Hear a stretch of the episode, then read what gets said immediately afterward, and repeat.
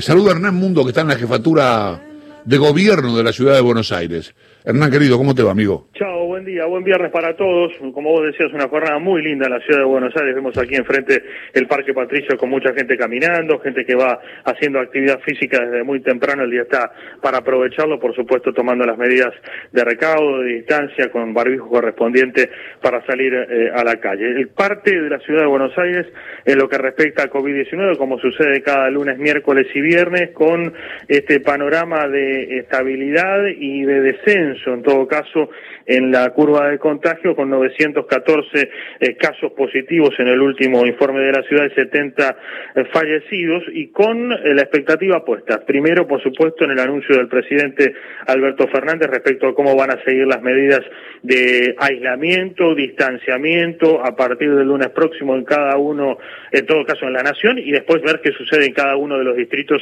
de acuerdo a las decisiones que autorice primero el Poder Ejecutivo Nacional y que tomen luego los distintos las distintas jurisdicciones. Por allí pasa, por ejemplo, la expectativa y vamos a ir repasando qué es lo que va a suceder en Ciudad, por lo menos eh, de acuerdo a lo que circula a esta hora en este edificio eh, del Ejecutivo porteño. A ver, aperturas a partir de la semana próxima, como todos saben, eh, la posibilidad de reinicio de actividades educativas en escuelas el día martes, muy gradualmente, con actividades primero de acompañamiento educativo a estudiantes de quinto y sexto año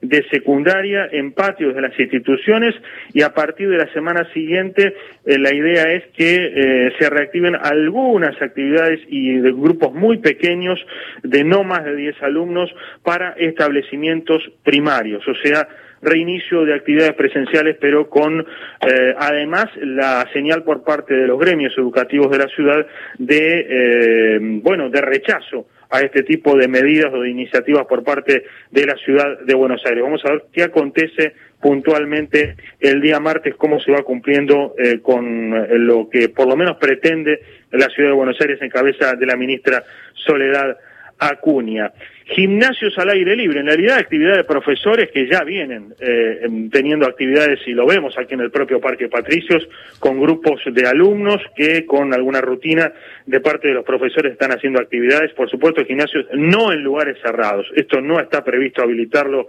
en esta fase. Centros comerciales, eh, shopping centers con eh, protocolos, veremos cómo se va implementando esto a partir de la semana que viene, y servicio doméstico, o sea, personal doméstico, eh, mujeres y hombres que hacen el trabajo en domicilios,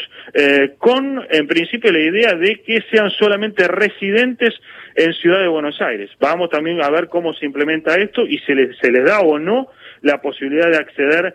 al transporte público como esenciales. Vamos a ver qué pasa en este sentido. Lo que está descartado, Chavo, porque se venía mencionando en las últimas horas, y esto habla de una presión, por supuesto, eh, comercial y económica, lógica y entendible, no está previsto que a partir de la semana que viene reabran eh, los albergues transitorios, o ha habido un reclamo de parte del sector, siete meses sin actividad, pero no está previsto, está totalmente descartado algo que circuló en las últimas horas a manera de versión, de rumor, pero eh, nos decía la gente de salud, por lo menos, que eso no está previsto que comience a funcionar la semana próxima en la ciudad de Buenos Aires. Respecto de lo que es el panorama sanitario, el ministro de Salud, Fernán Quirós, volvió a remarcar la importancia de haber tomado decisiones estrictas en el comienzo de la cuarentena, eh, aplicadas también en la ciudad de Buenos Aires. Evitamos una catástrofe sanitaria en la ciudad de Buenos Aires, lo decía de esta manera.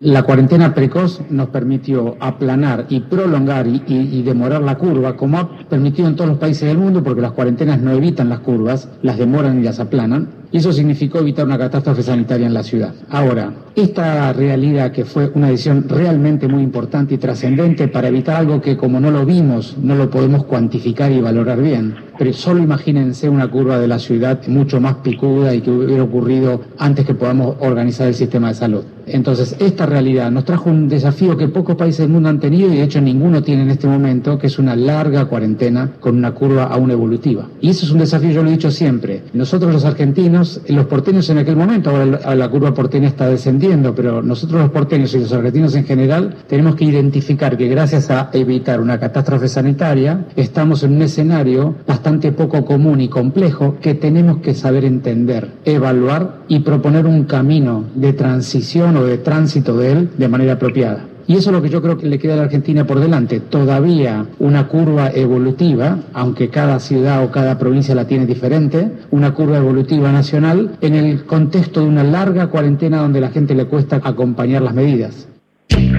En las últimas horas ya hubo expresiones por parte de la provincia de Buenos Aires, puntualmente el ministro Daniel Goyán y asesores del ministro Goyán, reclamándole a la ciudad que también dé a conocer con precisión y sin demoras la carga de datos y también puntualmente la carga de fallecidos. Le preguntamos a Quirós por esto en la conferencia de prensa, admite una vez más que hay demoras, no da cifras a la ciudad respecto de a cuánto se está retrasando en la carga de eh, los positivos y los fallecidos, pero dicen que siguen eh, con la idea de dar la información lo más transparente posible. De cualquier manera, sigue este cruce de declaraciones y la ciudad eh, no, eh, no manifiesta, o por lo menos no expresa, de cuánto ha sido, de cuánto es esta demora en la carga de positivos y fallecidos por COVID.